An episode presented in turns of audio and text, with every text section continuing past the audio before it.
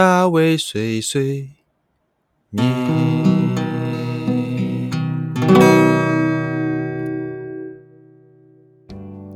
Hello，大家好，欢迎来大卫碎碎念，我是大卫。好，又过了一周了，那个不好意思啊，这一周大卫有一点点底累到，因为 我跑去这个露营，好，然后再加上突然临时有些出差的事情发生，所以嗯，很抱歉，我晚了几天才上这一集的 podcast。那接下来我还是想要回到我们固定每一周的礼拜五会上 podcast 的这个速度哈，那希望就是接下来能够顺利，不要再一直拖稿哈。好的，那我们马上来进入这一个礼拜的书籍。啊，这一个礼拜啊，基本上我想要大概做三周到四周来介绍这一本书，因为我发现啊，上一集我做完之后哈，非常长啊，大概三十多分钟的一个内容，我不知道到底大家会不会想要听三十分钟以上的内容，而且就是一次听完全部一本书的内容，或许很难消化啦。啊，我可能还没有像一些厉害的人，比如说文森说书啊，或者是像呃那个熊仁谦之类的快乐大学，他们都每一次可以只就是一次就介绍完一本书，把那个内容浓缩在十分钟之类的那个语音，我觉得非常厉害。那这个是我还没有办法达成的，所以我现在还是希望每一集大概维持个十分钟、十五分钟，顶多二十分钟，可能大家听完之后也会比较。不会觉得内容太多，然后觉得很烦躁哈。对，也有自己讲完都觉得好像有点累，不知道自己在讲什么东西。好，那我们回到这本书，我这次要介绍的这本书叫做《正念沟通》，它的副标是在冲突、委屈、情绪勒索场景下说出真心话。哦，那个英文的就是非常简单，Say what you mean，说你在想什么事情。对，正念沟通。那它主要是在讲你要怎么样才能够真正的达到你与另外一个人的两个人之间的沟通。这个东西涵盖很多层面。第一个是你要了解自己在想什么，你的想法是不是真的有如同你说出来的东西是一样的？我们常常口是心非，口是心非不是说假的哦，真正是你也不是故意的，但是你会自然而然的把自己的情绪就是掩掩盖住，然后讲出与自己想法不一样的内容。或者是说你讲出来的内容并不能完全表达你的心中的想法，那这是第一个部分。第二部分就是你传出去的东西是不是这个人对面这个人他能够接收到的讯息啊？每个人有每个人不同的生活背景，那说不定你讲出来的话在你想法中是这个意思，但在对方中想法中并不是这个意思。哎，那所以说这个就非常非常困难的一个学问哦。你不仅仅知道要知道自己在想什么，然后要能够表达清楚，你还必须要知道对方在接收到你这个讯息的时候，他是不是能跟你一样的想法的方式来解读这个讯息，然后最终得知讯息也是你真的想要让他知道的，甚至是要涵盖住对方的思考的这个逻辑，然后你要让你讲的东西跟他能够想的东西是一样的。哦，这个突然觉得好像。我再回到我大学这个学通讯工程的时候，感觉 A 发出去的讯息经过一个解那个锁码，那变成一个城市码，传到 B 之后，B 要从通过解码解出一个城市嘛，解出一个讯息嘛。那解码跟锁码这个部分，如果两个人的规则是不一样的，那出来的这个讯息就会不一样嘛。那同样，当然接收到的讯息就不一样。我们在玩一些什么，就是。猜，呃，比如说传传话、传话游戏这种游戏的时候，每个人的想法跟讲出来的东西不一样啊，说不定他觉得这个东西是黄色的，结果他讲出黄色这个字，另外一个觉得哦黄在他的心中其实带有一点点褐色，说不定那他可能会讲出褐色这个答案。好，反正这个扯远了，但是就是我们要如何这样让自己的想法，然后正确的传达到对方的心中，然后在任何情况下都能够用正念的一个思考逻辑来来这个达成沟通的目的哈。好，那我接下来就要一样，就是会念一些书中的资讯，然后同时加上一些自己的想法来跟大家做一做分享。好，第一个要开始喽。啊，为了让发送的资讯等于接收的资讯，我们需要临在，需要完全的当当下同在，需要觉知到自己和他人。这本书里面常常出现的一个字叫“临在”，啊，哪一个“临”呢？就是临时抱佛脚的“临”。在就是现在的在，临在。这个临在啊，书中说明为在当下完全意识到并感知到自己身体的一个体验。我们往往无法完全感知自己身心所接触到的感受，而且通常在进行其中一个行为时，很容易忽略其他的感知。例如啊，当你在说话的时候，你就会降低其他感官能力。例如说，你可能就暂时比较忽视一些嗅觉的东西，或是听觉的感受。那这个其实嘛也蛮正常嘛，因为人没办法每随时随地就是保持啊。任何的情报都能够很敏锐的感受到，这可能需要训练啊，除非你是那个福尔摩斯，你可能可以同时间又闻到一个东西，同时间又看到一个东西，同时又听到个东西，你可以把这东西直接浓缩成一个资讯啊，这个可能就是超人啊。好，就算你什么也没有做，仍然可能会因为没有训练而无法维持在临在的状态，忽视自己和别人的状态，就可能导致沟通无法在同一个时空中进行。好，这是我自己觉得很道理的，就是，嗯，你没办法，简单来说就是你没办法知道自己是现在是什么样的心态来讲这句话。那你同时，你如果有又没办法知道对方现在是以什么的心态听你这句话的话，那很容易就是你们讲的话没有办法，呃，完全好好的沟通，然后甚至造成很多的误会。好，好，这个部分其实最主要在讲“临在”这个字啊，这个字真的是接下来都会常常出现。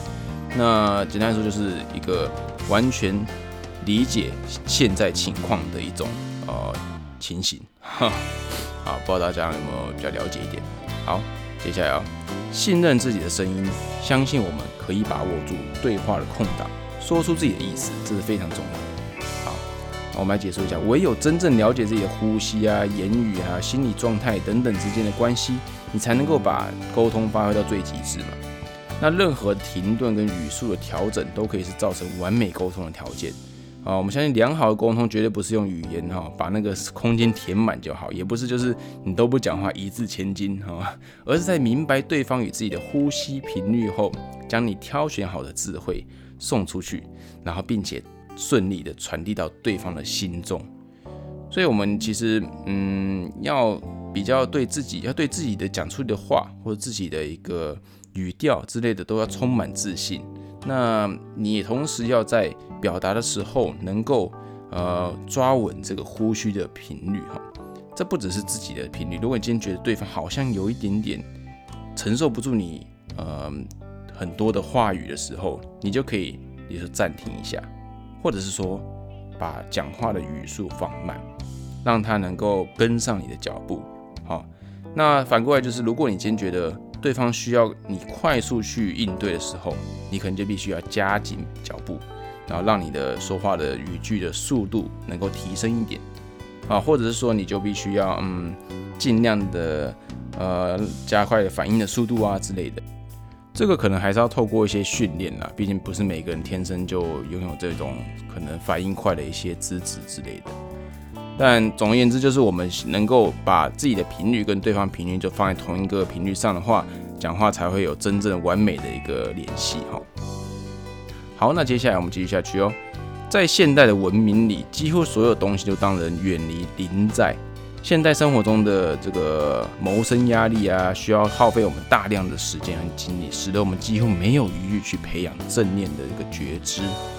哦，相信这个并不难理解的，因为我们现在每天都是在花很多时间在花脸书跟 IG 嘛。哇，相信搞不好你现在也在看 IG 或者脸书，同时听着 Podcast。好，上面充斥着很多资讯，还有朋友们的各种情绪发文，都在不断的影响我们对自身的感受。好，或许你认为这是只是我们看到那个脸书这个情况的时候，当下的一些想法也说不定。那你就觉得可能并不会影响真正平时的自己。但其实啊，混乱的资讯会一直存在到你的脑袋中，哈，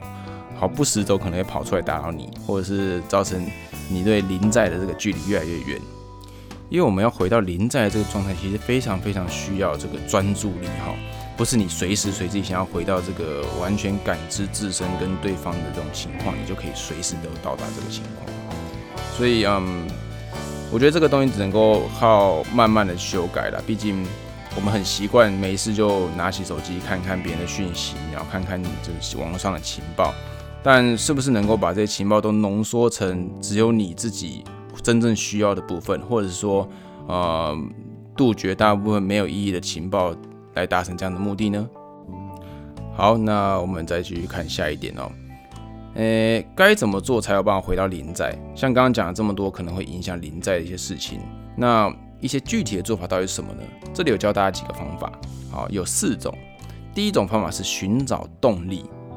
花一点时间融入你现在所存在的这个环境里，接着找一个可以打直背脊但放松的姿势，闭上眼睛，做几次深呼吸，调整还有放松。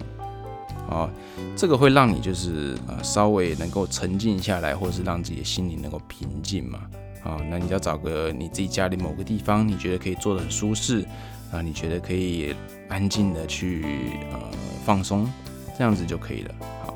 第二个方法是中心线，把注意力带到上半身，你必须感受一条垂直的线穿过你的脊椎底部到脑后跟哈，也就是在你的背后啊变成有一找想象中有一条线穿过去。不只是前后，左右你也要保持平衡。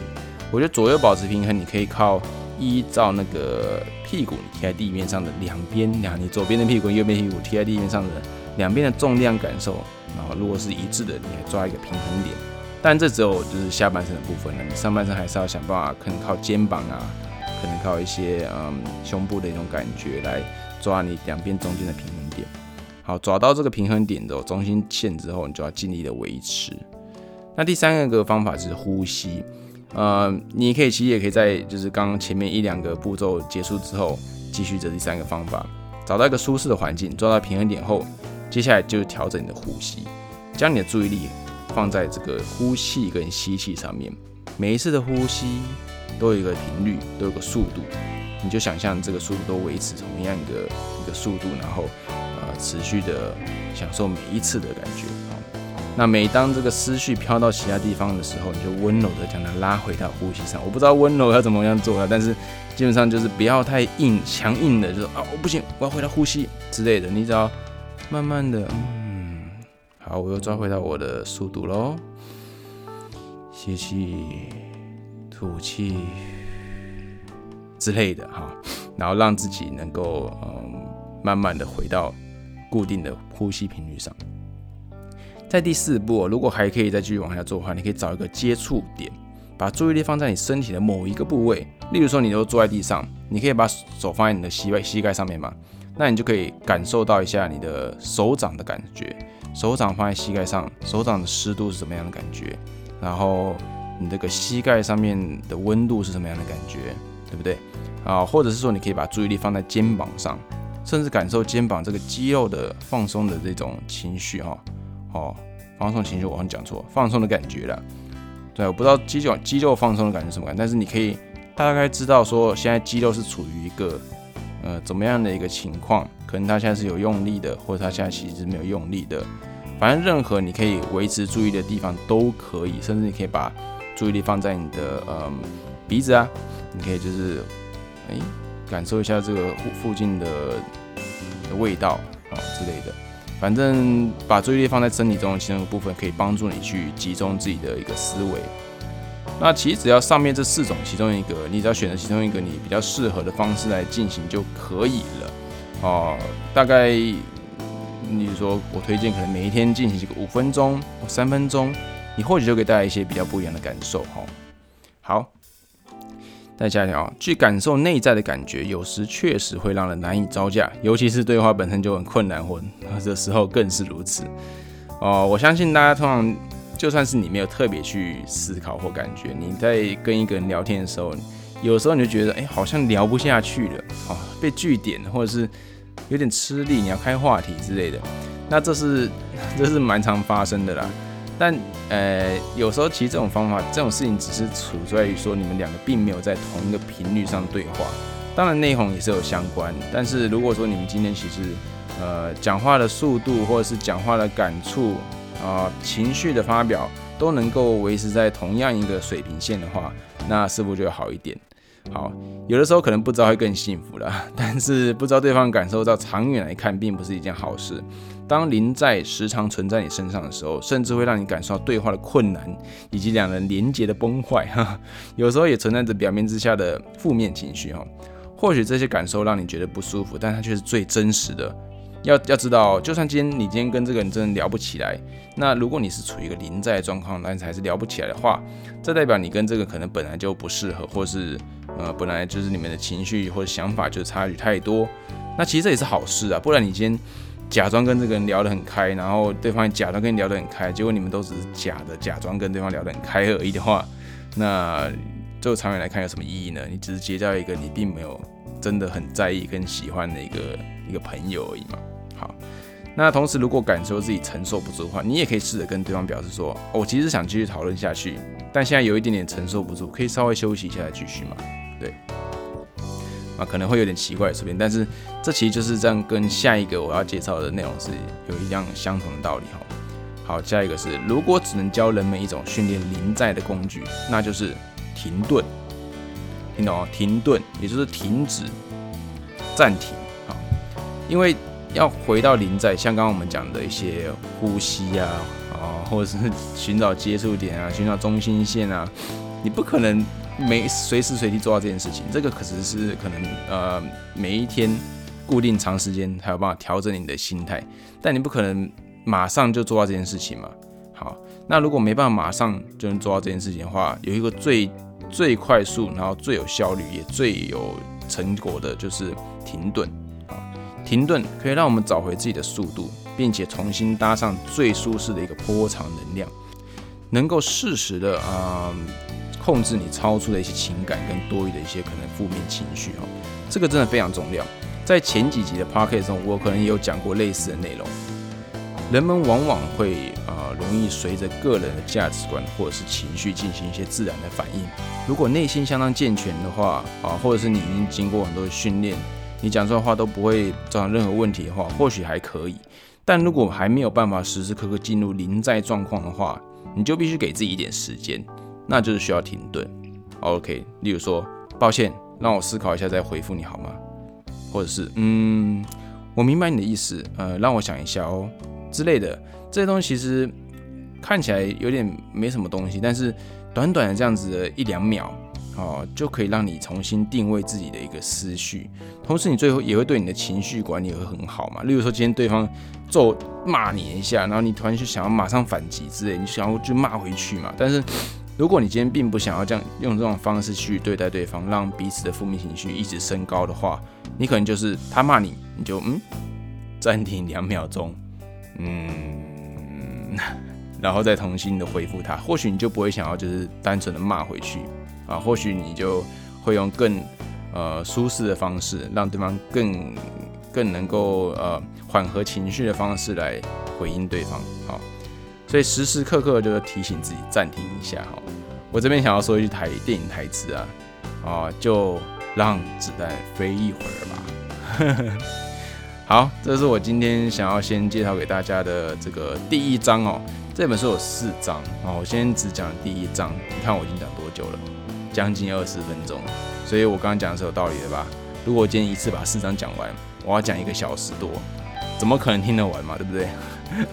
好，没关系，那我们就是每一周，最近的每一周大概就会讲这本书，叫做《正念沟通》，在冲突、委屈、情绪勒索场景下说出真心话，Say what you mean。